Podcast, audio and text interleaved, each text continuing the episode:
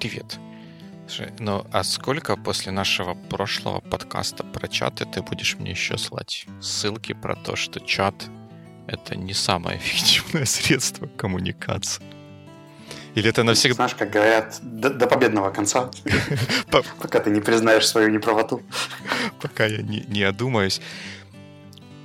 Ну, вот видишь, дебаты, они вот приводят к навешиванию ярлыков на людей. Ведь про меня бы в обычной жизни никто не сказал, что я такой экстремал. Наверное. Ну, как оказалось, ты до сих пор уже даже после дебатов не отпускаешь эту мысль. И оказывается, твоя позиция для тебя очень важна. Ну, это я же играю на камеру, чтобы была драма, надрыв и все такое. Хорошо, а ты согласился делать во втором выпуске еще раз тему коммуникации, хотя, по идее, надрыва больше нет, и дебатов сегодня не будет. Да, но теперь мы... Сегодня будет классический боевик. Теперь мы просто обсудим, как нормальные, в общем, здравомыслящие люди, то, как э, лучше коммуницировать в команде, действительно ли чат такой хороший, как я про него говорил, или такой плохой, как про него говорил ты. Ну и не только чат, правильно же? Ведь не чатом... Да-да, я думаю, что можем посмотреть на коммуникацию глубже и дальше. Ну, ну, раз уж мы начали с чатов, то, наверное, надо тогда с чатов и начать. Как-то тавтологично получается, но чтобы закрыть раз и навсегда тему чатов, э, хотя я считаю, что чаты во многих случаях могут быть полезными, то есть он, он позволяет mm-hmm. сделать некоторые interactions менее отвлекающими и более результативными, что ли, на, на единицу затраченных усилий, на единицу затраченного времени, но я, конечно же, не считаю, что это единственное средство, которое должно использоваться. Но при этом из всех данных ты его все равно считаешь самым эффективным, верно? Ну, Тут, наверное, имеет смысл проговорить список всех данных, чтобы ты мог ну, ну, более да, уверенно ну, сказать. Я его самым эффективным я не знаю, насколько, но мне кажется, что во многих ситуациях э, оно, в смысле чат, заслуживает того, чтобы быть, чтобы быть начальным средством коммуникации. Ведь ты же когда... Ну, мы так стараемся, в принципе, да, даже в нашем общении, перед тем, как начать друг другу звонить, потому что мы понимаем, что эффективнее что-то будет обсудить э, голосом, как говорится. Мы же все равно из вежливости пишем сначала в чате, что окей, есть минутка сейчас созвониться, а не прямо начинаем звонить, эгегей, давай сейчас будем разговаривать. Потому что чат такое low-key средство, не сильно отвлекает человека от того, чем он сейчас занимается, получить от него какой-то более-менее осмысленный ответ. И да, и нет. да, потому что действительно мы так делаем, а нет, потому что еще вчера ты мне пытался просто сначала позвонить, а потом уже написал в чате. Так что не знаю, не знаю. Как-то лукаво все получается. Но я в свое оправдание тебе скажу, что у нас же была предварительная договоренность о том, что мы планировали что-то сделать. Но и да, я признаю, что я там был не совсем прав, да. Ну, почему не прав? Просто я к тому, что тебе, видимо, легче и проще было позвонить. И мне кажется, что, опять-таки, говоря о там, эффективных, неэффективных способах вежливости, этикете и так далее, имеет смысл сначала просто коротко проговорить весь список, да, потом уже понять, почему мы говорим сейчас именно про чаты. Я насчитал у себя шесть каналов общения. Давай я буду угадывать. Нет. Давай. Чат. Раз. Ну, голосом по телефону или скайпу, ну вот с помощью электронного средства коммуникации. Угу. Два. Э, face-to-face где-то. Там, в митинг-руме, в кафешке, Три. еще где-нибудь. А, электронная почта. Четыре. Это четыре, да? Угу. Хм. И мы про команду говорим. Да. Про команду. Ну, справедливости ради, ты называл Skype, я просто добавлю еще одну функцию, пятую, это видеозвонки, потому что ты его назвал голосом, да, по телефону или uh-huh. электронными способами. Но, в принципе, есть еще вариант видеоколс, я его немножко разделяю с э, голосовыми звонками там по целому ряду причин. Окей, мы, мы можем про это поговорить, потому что, да, у меня такого особого разделения как-то, ну, нет, я про него, по крайней мере, сейчас не подумал. Интересно будет услышать, почему ты mm-hmm. говоришь, что они такие различные. Это, ну, это 5 будет, еще должно быть шестое 5, какое-то. Не знаю, выступление на конференции, но это же не с командой взаимодействия. Шестой, шестой еще. Что может быть? Распечатанное мемо в офисе повесить на пинборде. Ты, ты, ты знаешь, это, это было седьмое, которое я не решился вносить в список, но всякие визуальные штуки, которые могут находиться в офисе, это очень важный элемент, но как бы я его не вносил в основной список. Ну, тогда... У меня шестым пунктом шли таск-менеджеры. Ага, то есть поставить человеку там, в его тудушку какую-нибудь задачу прям таким образом. Ну, то есть тебе не обязательно детализировать все это где-то во время звонка или митинга, или э, в чате. Ты можешь просто прописать, назначить, отправить, если у вас хорошо поставлен процесс и есть понятные сроки выполнения, приходит уведомление и так далее, это, в принципе, человек это увидит и зная, что он обычно должен с ним делать, для каких-то рутинных заданий это вполне работает. Ну, это, наверное, в девелоперском мире аналогии этому будет какой-нибудь баг-трекер или что-нибудь такое. Issue tracker. Ну да, Jira. Why not? Ну, в общем, я тоже считаю, что это канал. Угу. Просто он, может быть, не, не всегда воспринимается как напрямую поболтать, да, но коммуникация, она же да, бывает да, разной. совершенно верно, совершенно верно. Да, и теперь мне даже удивительно, как я сразу про это не подумал.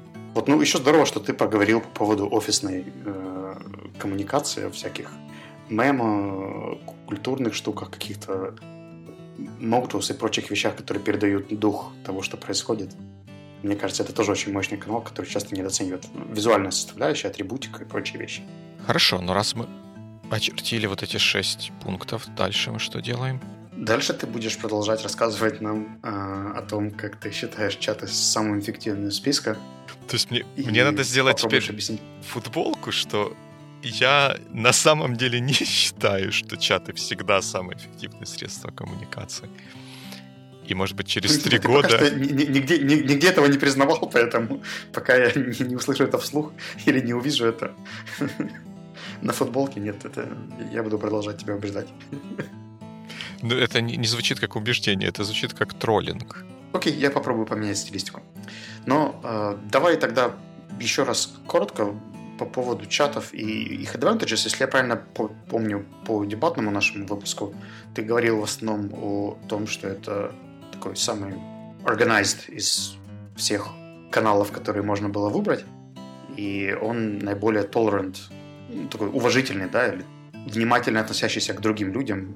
То есть там, он чуть-чуть умнее в плане нотификации и чуть точнее в плане того, что ты пишешь, а не говоришь. Ну да, да, он более такой low-key, чем э, другие какие-то каналы, через которые можно получить сразу же быстрый такой синхронный ответ. То есть это нигде ничего где-то не звонит у кого-то, не вырывается человек из того, чем он занимается, но если у него есть такая возможность, он может сразу же дать какой-то ответ или дать какую-то реакцию. Плюс, э, ну, так, так или иначе, история того, что о чем говорилось, она остается, и к ней можно refer back, если необходимо.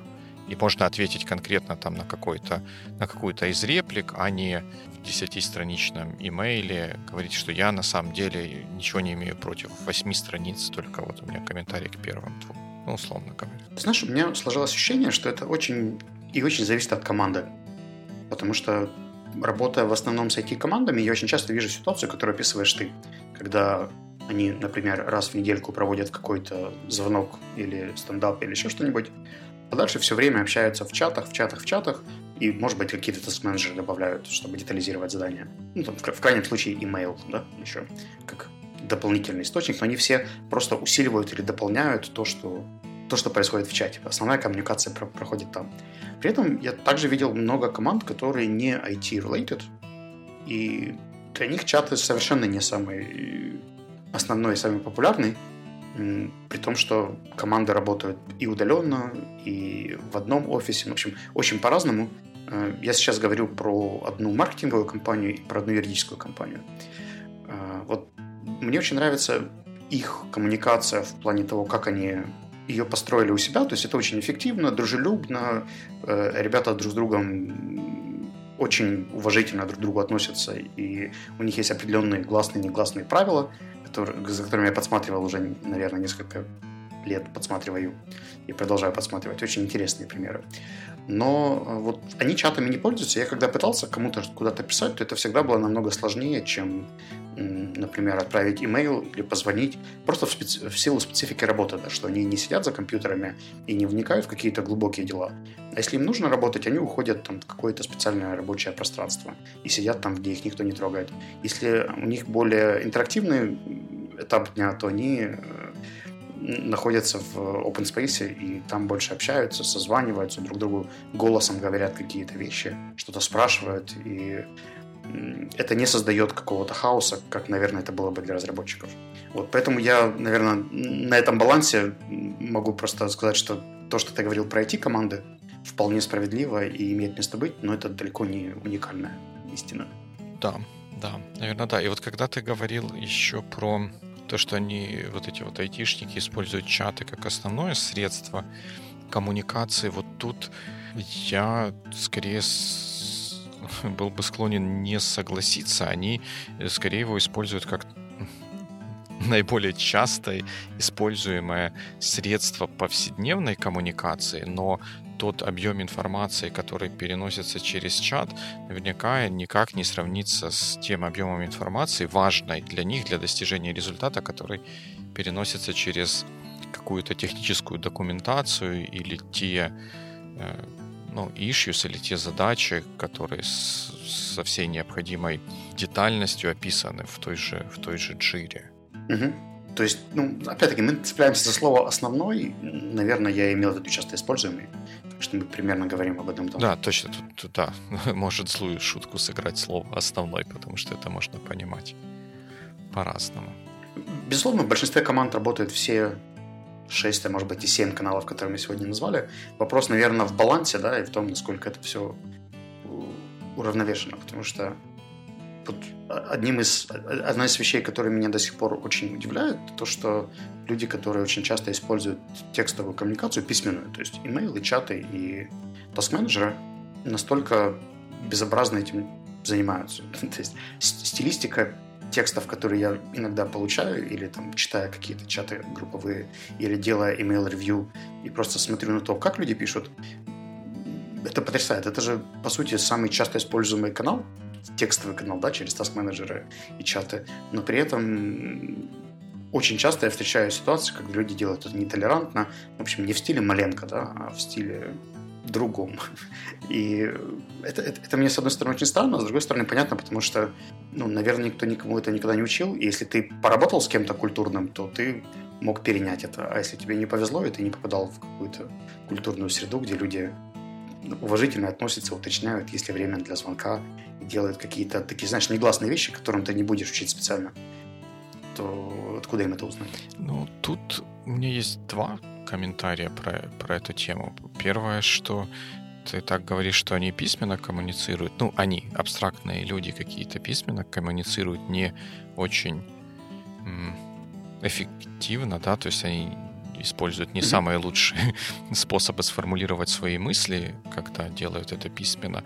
Мне кажется, что это в равной степени применимо и к другим способам коммуникации, потому что те люди, которые пишут, пишут вот так вот безуважительно к другим людям, они и в, на каком-нибудь скайп-коле или на каком митинге, на каком-нибудь митинге точно так же будут неуважительно и неэффективно высказывать свои мысли, просто используя свой речевой аппарат, а не клавиши на клавиатуре. В этом, мне кажется, универсальная проблема, что всем стоит mm-hmm. учиться доносить свои мысли максимально понятно, качественно, уважительно и, я бы даже сказал, эмпатично к другим людям. Очень крутые и длинные слова ты используешь, особенно эмпатично. Мне очень нравится объяснение, которое давал тренер, тренер по переговорам, который я недавно слушал, он рассказывал про high и low context culture, о том, что есть культура, которая low context, которым важно быстренько, по сути, коротко to the point все рассказать, да, и пойти себе дальше. А есть high context culture, которым нужно понимать, как вы пришли к этому мнению, почему, какие риски, какие выгоды это дает, что, что последовало, да, что последует дальше, что подвело вас к этой мысли. Ну, в общем, намного больше. И мысль, которую ты мне говорил, что последнюю мысль, которую ты добавлял по поводу того, что не все люди могут даже вслух говорить правильно, четко и красиво. Я согласен, что этому нужно учиться, но здесь, с другой стороны, есть момент, что когда у тебя идет живая коммуникация, и тебе, например, недостаточно контекста или информации, или эмпатии со стороны человека, ты всегда можешь оперативно этот вопрос подправить. А в чатах бывает, знаешь, я отправлю сообщение, ребят, у меня смена расписания, вам удобно будет принести на четверг 14.30? Ответ – нет. Как нет? Что нет? Предложите свои варианты, сделайте что-нибудь в ответ. Ну что ж, как, как, как может просто нет? Мне приходится спрашивать, окей, а какие варианты удобны вам? Ну, неужели нельзя было сразу подумать? Если бы это происходило на встрече, у меня бы это заняло, ну, там, дополнительные 30 секунд, да, чтобы тут же задать уточняющий вопрос. А в чате там, они ответили, закрыли чатик и потом его проверили еще раз вечером. В итоге я обычный минутный момент с переносом занятия э, ждал целый день, чтобы получить хоть какую-то информацию и варианты.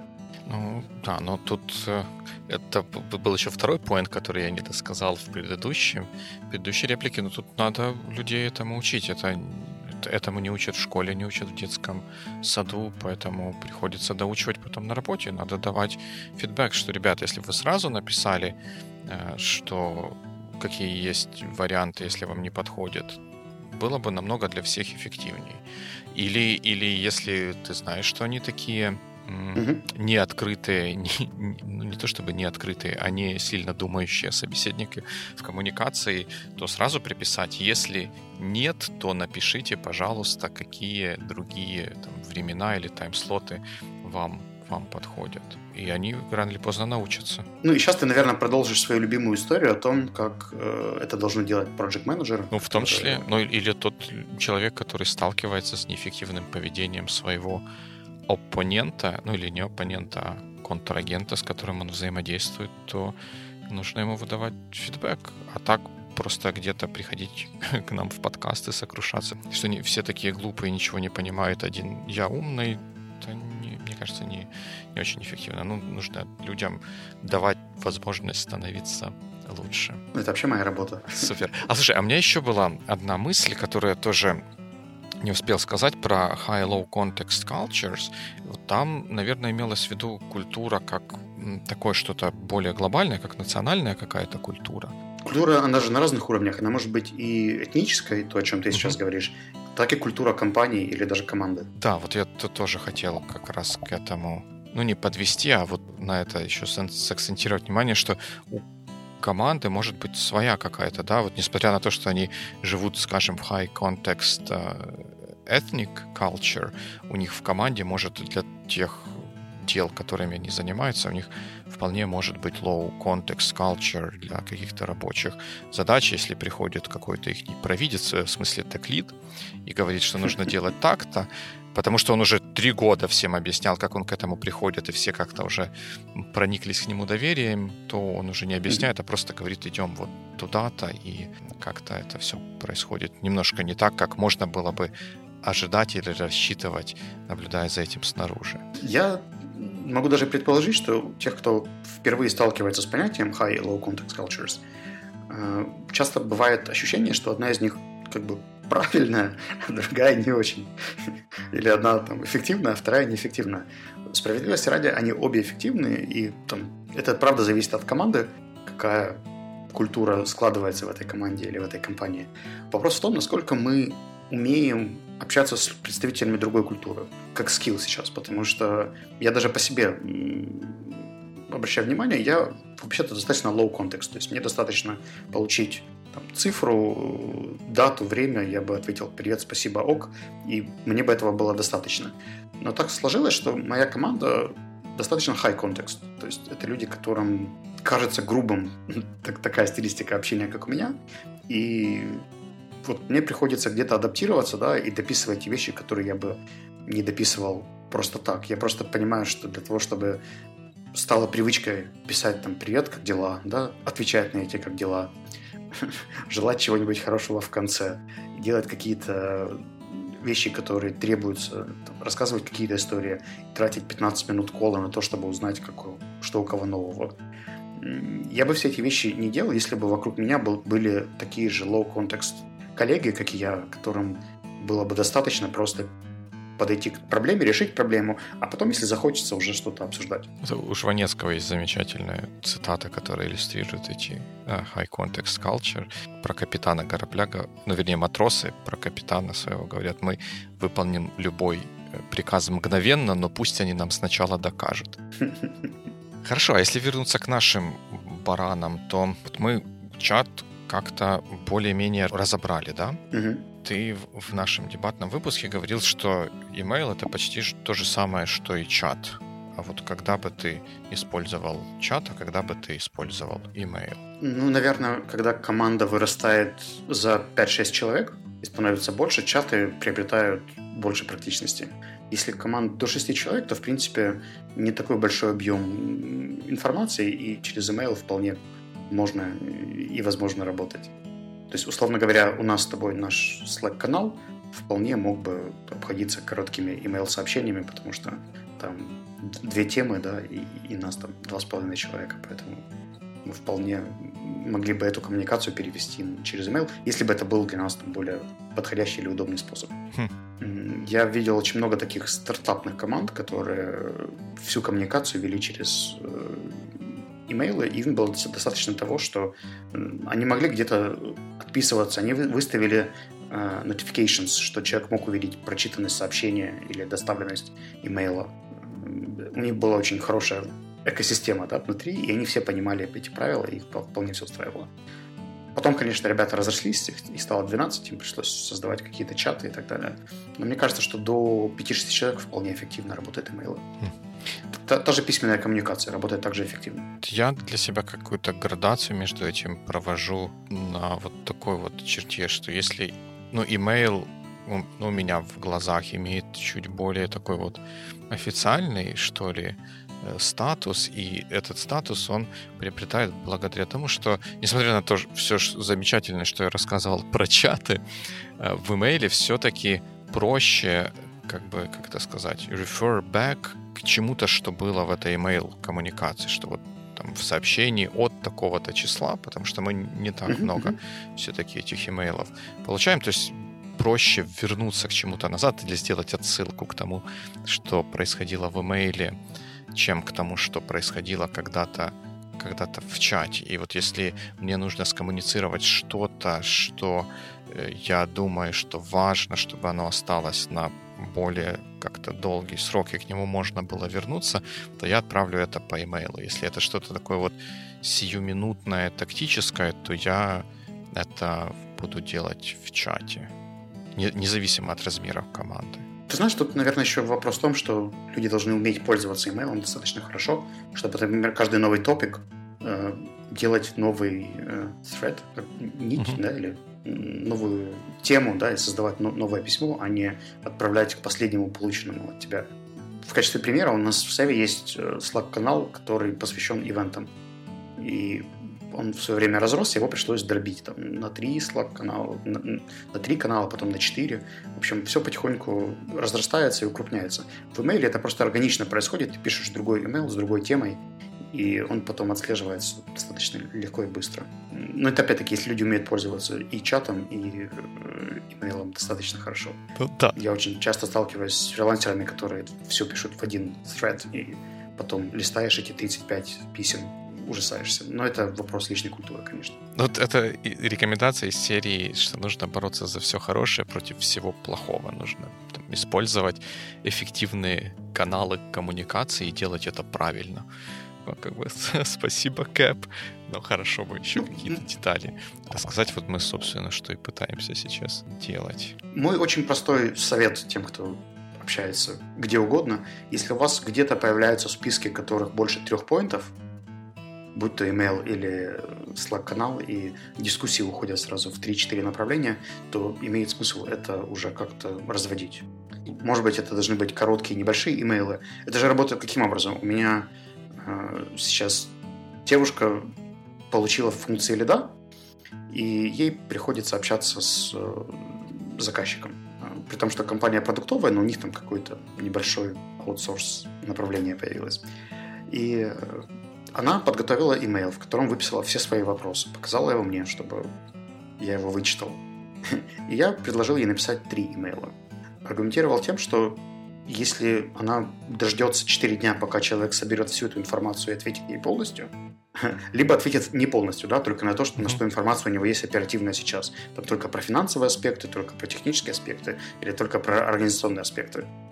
И мы обсудили, как это разбить. Она говорит, как три email, но мы же только знакомимся. Я говорю, все равно.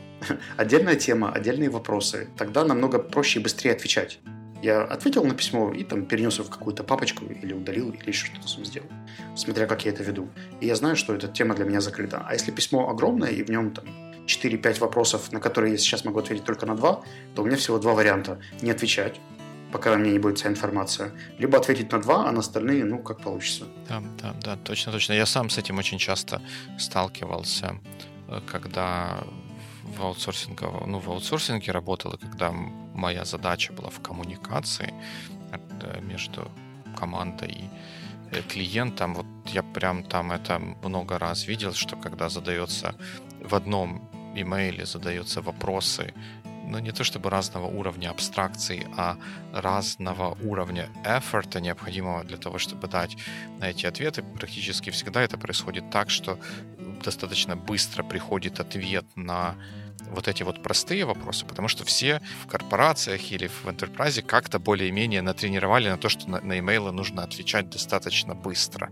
Но потом вот те вот сложные вопросы, которые были сгруппированы с простыми вопросами, на них ответа потом бывает добиться очень-очень сложно, потому что у другой стороны создается впечатление, что она как бы ответила, хотя на самом деле не ответила. Но это как вот эти вот э, эти финансовый кризис, когда хорошие кредиты объединились с subprime mortgages, и, в общем, все это потом накрылось медным тазом. Так, так и тут коммуникация может тоже пойти под откос.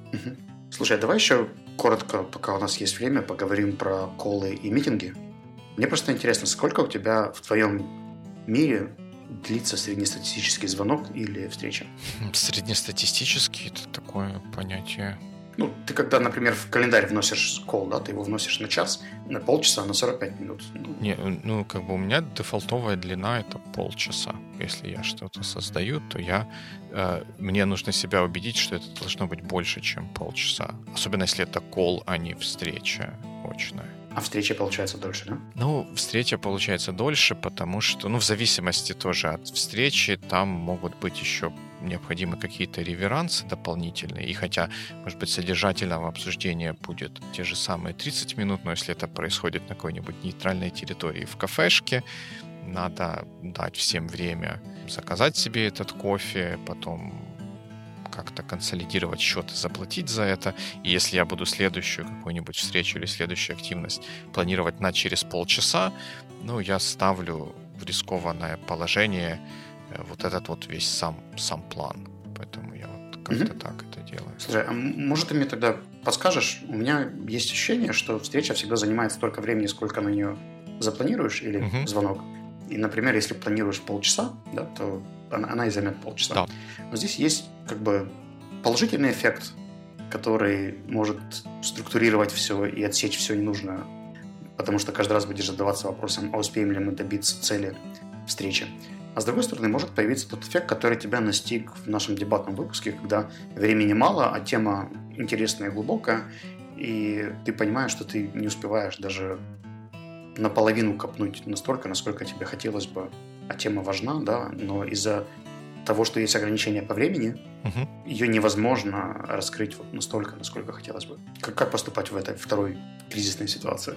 Ты бы продолжил по, по времени, да, либо назначил бы какой-то follow-up, либо вообще отказался бы от лимитов? It, it depends. Если, если видно, что вот сейчас прям все идет хорошо, и вот сейчас можно сделать много чего-то полезного, продолжив это обсуждение, и полезные эффекты от этого предложения будут больше, чем возможные негативные эффекты mm-hmm. от переноса или отмены того, что было запланировано в дальнейшем, чтобы забрать время у этого запланированного для текущей дискуссии, то я бы тогда продолжал. Но я бы тоже, в зависимости от ситуации, может быть, я бы даже, ну, как бы сделал эту ситуацию явной, что аля, смотри, вот у нас так все сейчас хорошо получается, у меня были там какие-то еще планы, но ради того, чтобы у нас все так вот мы сейчас далеко продвинулись, я там сейчас их, их передвину, что как бы, ну, чтобы было понятно, что это не не, нар... не вполне нормальная ситуация в том смысле, чтобы в следующий раз так, может быть, не стоит делать. Или если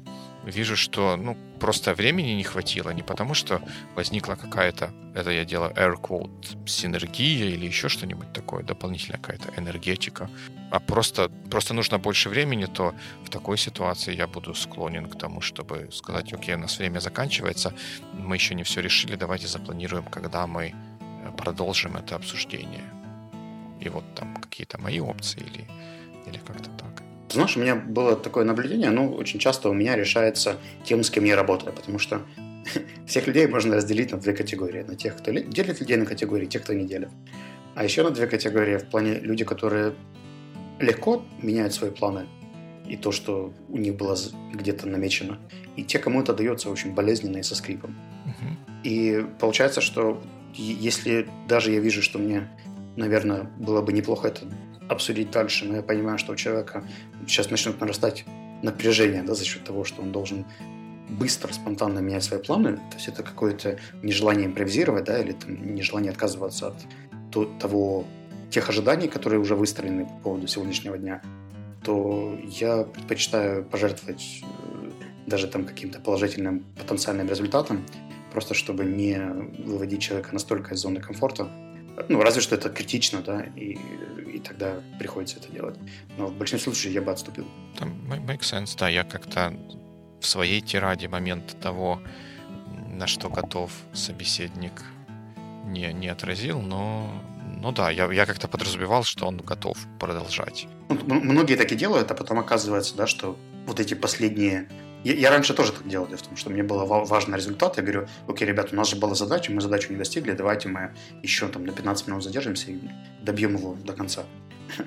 Но я помню, что, как правило, эти 15 минут все равно не очень помогают, потому что люди, знаешь, так поднапрягались, и крайне редко у меня были ситуации, когда люди, ну да, да, хорошо, и с легкостью пускались дальше в пляс и решали проблему.